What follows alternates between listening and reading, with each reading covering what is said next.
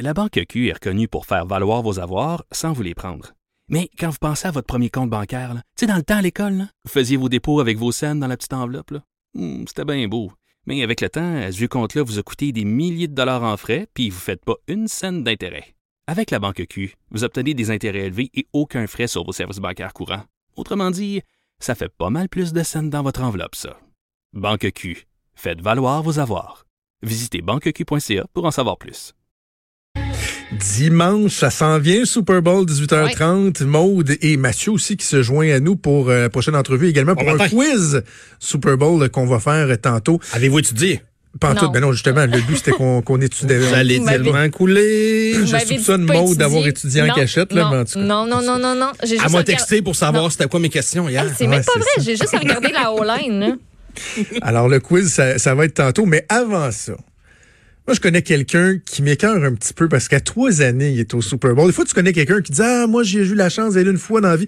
Lui, ça fait, je pense, neuf ans d'affilée qu'il y va. Ça fait pas mal. hein? professionnellement parlant, et c'est euh, Stéphane Cadorette, journaliste au Journal de Québec et Journal de Montréal, et également collaborateur à l'excellent podcast La Zone Payante, qu'on rejoint là-bas euh, à Miami. Salut Stéphane. Salut tout le monde, ça va bien? Ben nous, ça va très très bien. Toi, comment ça se passe? Je suis sûr que ça va encore mieux que vous autres. Je suis convaincu de ça. C'est ton, c'est ton combienième, hein, Stéphane? Ben, c'est mon neuvième. Fait que c'est, c'est le fun parce que finalement, j'égale la marque de Tom Brady. C'est quand même pas rien.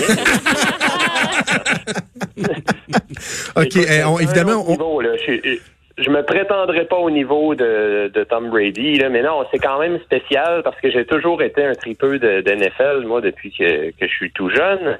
Puis de me ramasser là une fois, c'était déjà le rêve. D'être là pour une neuvième fois, je me pince encore. Des fois, je me dis que ça se peut pas, mais euh, faut croire que, que j'ai travaillé pour. Mais honnêtement, il y a, y a un facteur là-dedans, chance, puis je, je l'apprécie, je le vois comme un privilège. c'est quoi l'ambiance là-bas Miami? Euh, si tu compares aux autres Super Bowls auxquels tu as assisté, quand on parle de l'effervescence dans la ville, le feeling, comment tu compares ça?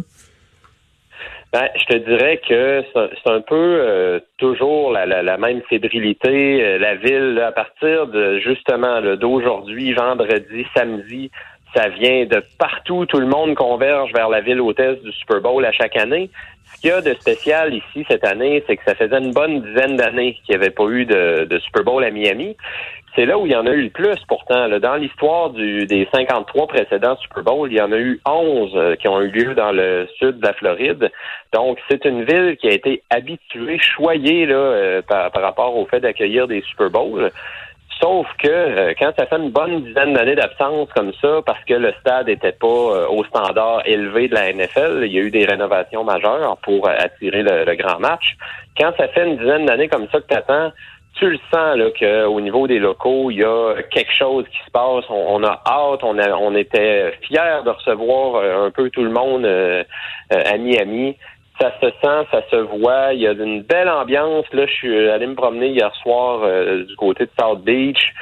Beaucoup d'activités par rapport au Super Bowl. Ça commence vraiment à grouiller de monde. Puis je pense qu'en fin de semaine, là, ça va, ça va prendre un tout autre niveau. Comment ça se passe pour les joueurs par rapport euh, aux médias, la disponibilité euh, médiatique? Est-ce que c'est très, très, très contrôlé? Parce que, bon, on voit des entrevues euh, à gauche et à droite, mais il n'empêche, faut, faut pas que ça devienne une distraction pour les joueurs dans une semaine de préparation aussi importante que ça.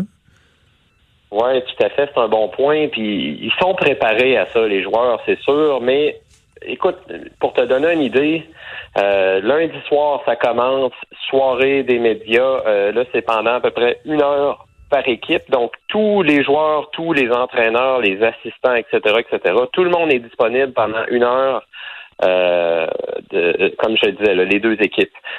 Le lendemain, on amène une quantité de joueurs limitée, je te dirais une dizaine de joueurs. L'entraîneur-chef de chaque équipe sont là pendant, encore une fois, là, trois quarts d'heure, une heure.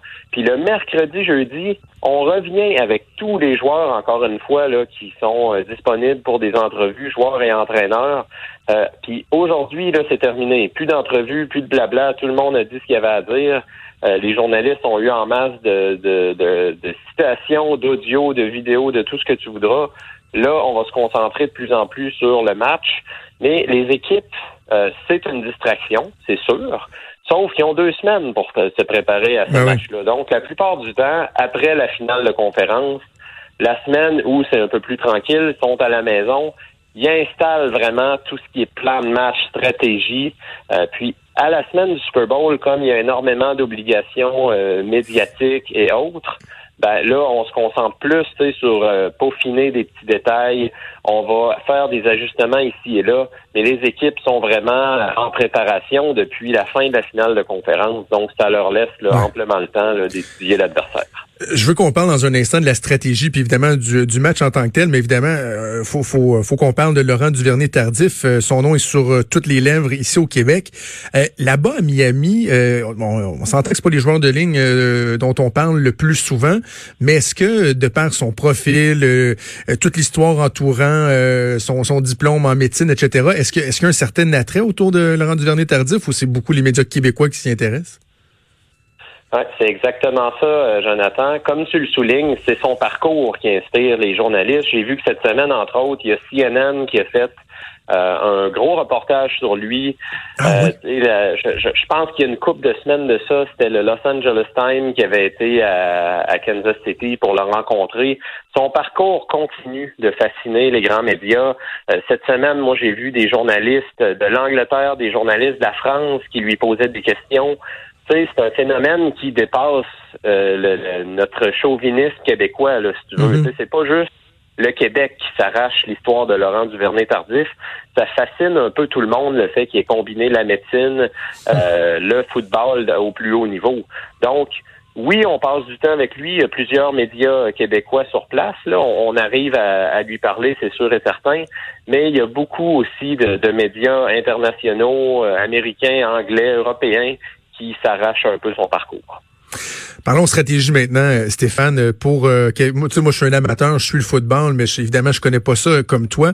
Comment des équipes se préparent à un match comme celui-là en fonction des forces et faiblesses de l'autre équipe? En ce sens, tu sais, est-ce que ils vont changer beaucoup, beaucoup leur stratégie de match en fonction de l'autre équipe, ou à un moment donné, il y a aussi l'aspect, ben, tu, tu fais ce que tu fais de mieux à l'année longue, puis tu te concentres sur ce que ce que tu es capable de faire sur ton plan de match usuel? Ben, ça dépend. C'est-à-dire qu'il y, a- il y a les deux approches, en effet. Tu regardes du côté de l'attaque, par exemple, pour citer un exemple, euh, les 49ers, c'est une équipe qui s'ajuste de semaine en semaine au niveau de son attaque à l'adversaire qui est, devant. Euh, C'est-à-dire que dans les présentes séries, on l'a vu, c'est une équipe qui a énormément couru avec le ballon, très, très peu utilisé le jeu aérien. Mais on a vu des matchs cette saison des 49ers. Je pense par exemple à un duel contre les Saints qui était très explosif, très haut en pointage. Puis là, euh, c'est une attaque qui a passé à outrance. là. On a vu Jimmy Garoppolo à son meilleur, ce qu'on n'a pas vu en série. Par contre, du côté défensif, pour reprendre l'exemple des 49ers, c'est une équipe qui fait tellement les choses bien de la même façon depuis le début de l'année. C'est pas une équipe qui varie beaucoup ses recettes. C'est-à-dire qu'on applique la pression à quatre joueurs sur la ligne défensive. Il n'y a pas beaucoup là, de, de couvertures de passes qui sont différentes d'une semaine à l'autre. On applique à peu près les mêmes principes parce que c'est une défensive qui a connu énormément de succès avec cette façon de faire-là c'est sûr qu'il va y avoir des petits ajustements à gauche, à droite pour essayer de contrer euh, Patrick Mahomes et les Chiefs. Mais encore là, tu fais ce que tu as bien fait durant l'année, puis généralement, ben c'est c'est pas là où tu vas complètement virer de bord un plan de match. Donc, dépendant d'où tu te situes à l'attaque, en défensive, il y a certains ajustements. Mais euh, je, pense à la défensive des Niners. Là, on va y aller plus straight, si tu veux, euh, mon avis. Là, je pense qu'on va appliquer la recette euh, gagnante. Pour ceux qui sont moins familiers un petit peu avec les deux équipes, euh, Stéphane, le joueur à surveiller sur le terrain, c'est Patrick Mahomes, le carrière des Chiefs. Y a-tu des défauts, lui? Ouais. Excellente question. Puis honnêtement, il y a sur le terrain, il peut faire n'importe quoi. Il peut Il lancer le ballon de toutes sortes d'angles. S'il fallait qu'il lance la main gauche, il lancerait de la main gauche, j'en suis presque convaincu. Il a une vision périphérique extraordinaire, il repère ses receveurs partout, il a un bras canon, il est très athlétique, très créatif, donc il est capable de faire des jeux autant avec son bras qu'avec ses jambes. Ça, c'est, euh, dans la nouvelle vague des carrières, on le voit de plus en plus. Mais Mahomes est très intelligent avec le, le ballon, il prendra pas de coups inutiles. Puis, est-ce qu'il y a des défauts? Ça me ramène à sa personnalité aussi. C'est un gars qui a beaucoup de, de charisme, mais il est très humble. Ça, c'est intéressant parce que euh, il y a bien des, euh, des jeunes joueurs de football ou jeunes sportifs en général, là, si vous voulez, qui, avec un, quelques années de succès, le, le succès leur monte vite à la tête, Mhm. l'ego devient démesuré. Patrick Mahomes, on ne sent pas du tout ça. Euh, tous les joueurs des Chiefs sont unanimes. C'est un leader. Euh, sa bonne humeur est contagieuse. Euh, c'est un travaillant. Tu sais, il s'est pas assis sur ses succès de l'an passé. Donc, il est très, très apprécié, non seulement pour ses talents sur le terrain, mais comme coéquipier, comme être humain.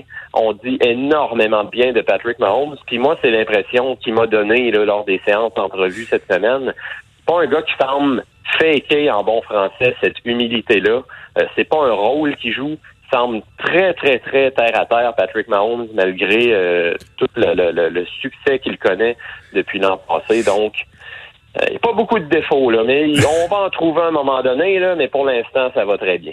Quand tu parles de, de, de sa, capita- sa, ca- sa capacité à lancer le ballon en toutes circonstances, je lisais que notamment son euh, passé de joueur de baseball, il était arrêt court au baseball, il aurait pu euh, probablement se rendre dans, des- des- dans les ligues majeures. Puis s'il y a bien une position où tu lances souvent de façon tout croche sur un pied en déséquilibre, c'est à l'arrêt court. Et lui reconnaît que euh, cette formation-là l'a aidé là, dans, dans, dans sa façon de, de, de jouer comme corps arrière. Oui, exactement. Puis euh, il l'a dit cette semaine, Mahomes, il a dit on devrait jamais limiter les enfants à un seul sport. Moi, ça m'a aidé énormément de jouer au baseball, au basketball, au football. Donc, c'est un athlète au sens pur du terme. C'est pas juste un joueur de football. Puis tu mentionnes le fait qu'il a joué au baseball euh, quand même à un niveau élevé. faut savoir aussi que son père était joueur de baseball Ben oui. dans les ligues majeures. là. Tu sais, Il a eu une carrière euh, intéressante dans les ligues majeures. Puis Patrick Mahomes l'a suivi partout. Il était reconnu, il était souvent dans les vestiaires avec lui. Il a appris un peu ses habiletés de leadership en côtoyant son père dans des vestiaires, son père qui est un leader assez vocal aussi. Donc, Mahomes a ça dans le sang. C'est un naturel. C'est pas quelque chose qu'il a eu à apprendre. C'est inné en lui à force d'avoir côtoyé un athlète de haut niveau là, euh, dans le sport professionnel. Quand tu dis, euh, pour l'instant, on ne lui connaît pas vraiment de défaut, dans le fond, on va, on va le découvrir en fin de semaine parce qu'on dit souvent qu'on va reconnaître les, les plus grands, leur capacité à faire face à la pression d'un match, d'un stage comme celui du Super Bowl. Et on peut s'entendre, je pense, pour dire que c'est lui qui a le plus de pression en ce moment. là. Oui, parce que dans un sens, euh, il y a tout à perdre. Là. On parle tellement de l'attaque des Chiefs. Il y a aussi le fait que l'entraîneur-chef Andy Reid a toujours pas eu son Super Bowl. Les joueurs sont en mission pour lui, en ont parlé beaucoup cette semaine. Donc, les Chiefs ont beaucoup à perdre. Euh, puis, il va falloir qu'ils gagnent rapidement les Chiefs, parce qu'il faut se dire une chose aussi. Patrick Mahomes est encore sur son contrat de recrue. Ça, en bon français, ça veut dire qu'il touche des pinottes pour l'instant il va faire sauter la banque d'une façon phénoménale d'ici un an ou deux. C'est sûr et certain. Il va devenir euh, probablement le premier euh, corps arrière à toucher au-dessus de 40 millions par saison. Ça, ce que Incroyable. ça veut dire, ben, grand bien lui en face, c'est tant mieux. Mais ce que ça veut dire, c'est que quand tu paies ton corps arrière autant d'argent, il y a forcément des trous dans l'alignement qui se créent à gauche, à droite, parce que Exact. tu moins d'argent en dessous du cap salarial. Donc, les Chiefs, pour en revenir à ta question, très important, beaucoup de pression sur eux pour gagner maintenant dans les premières années de la carrière de Patrick Mahomes, parce qu'après, je dis pas que c'est impossible, mais euh, quand tu investis autant d'argent sur un corps arrière, tu as des difficultés parfois à d'autres positions, ça devient un petit peu plus difficile d'avoir un alignement aussi complet. Donc, c'est là qu'il faut en profiter d'une belle fenêtre d'opportunité. En terminant, Stéphane, oserais-tu une prédiction pour la grande game? Ah ben il faut toujours oser une prédiction. Pas euh, une entrevue complète sans prédiction, hein. Euh, mais c'est difficile cette fois-ci. J'y vais avec les Chiefs, euh, mais vraiment là, je me suis torturé toute la semaine avec ça parce que euh, moi sérieusement, quand je regarde les forces en présence, c'est comme si tout me dit, toute ma logique me dit que les Niners ont les éléments pour bien matcher, excusez-moi l'expression, avec les Chiefs. C'est-à-dire un jeu au sol ultra dominant, une ligne à l'attaque vraiment qui est sensationnelle, alors que les Chiefs, très faibles contre le jeu au sol. Bon, il y a eu une bonne performance contre Derrick Henry et les Titans en finale de conférence, mais de manière générale, c'est une grosse lacune du côté des Chiefs. Puis, la force des Chiefs, c'est le jeu aérien, et les Niners excellent dans l'art de contenir le jeu aérien. Donc, c'est comme si je me dis les forces en présence favorisent les Niners, mais il y a l'intangible Patrick Mahomes, tellement un grand joueur de football, je pense qu'il va montrer à la planète qu'il est capable de faire la différence. Euh, je sais que c'est un sport d'équipe, il peut pas gagner ce match-là lui tout seul, mais c'est tellement un atout imprévisible du côté des Chiefs. Je pense qu'il va réaliser les gros jeux au bon moment, puis aller chercher son premier Super Bowl de façon très, très, très serrée. Juste savoir, Stéphane, pendant que nous, on va être dans notre salon, sur notre divan, toi, tu vas être où dans, dans le stade précisément? Euh, ben c'est la, la, il aménage des tables pour les médias parce que normalement il y a la galerie de presse qui est un peu là euh, dans les hauteurs du stade. Sauf que dans un Super Bowl, il faut comprendre qu'il y a tellement de médias. Il y a quoi? Il y a Ouais. 6000 euh, médias qui sont accrédités cette année. Donc, il y a une grosse section du stade là, qui, qui est, ben, une grosse, une section du stade qui est réservée euh, aux médias. Euh, donc, c'est des tables qui sont aménagées dans, à même les gradins. Donc, il y a tout ce qu'il faut là pour travailler, avoir le courant pour l'ordinateur, etc., etc. Donc, c'est un peu comme ça qu'on est euh, installé. Euh, T'as des bons et, billets. euh, je dirais, je dirais de très bons billets qui coûtent pas cher. Fait que c'est encore mieux. Oui. Ben, Stéphane, on se souhaite euh, un excellent Super Bowl. J'espère qu'on pourra peut-être se parler euh, lundi pour faire le bilan. Et j'invite les gens à aller écouter le, le dernier podcast de la zone payante que vous avez enregistré tôt ce matin avec Jean Carrier et Mathieu Boivin. Euh, analyse plus complète et les prédictions euh, de tes collègues de la zone payante. On écoute ça sans faute sur le balado de Cube Radio. Puis on te souhaite un excellent match. Merci. Je vais en profiter pour tout le monde. Salutations à tous les auditeurs. Salut.